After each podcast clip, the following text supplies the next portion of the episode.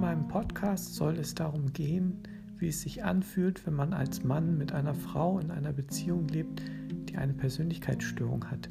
Das soll eine subjektive, sicherlich subjektive Beschreibung meiner Erfahrung sein, was es für die ganze Familie bedeutet, da auch Kinder noch mit im Spiel sind und so weiter und so fort.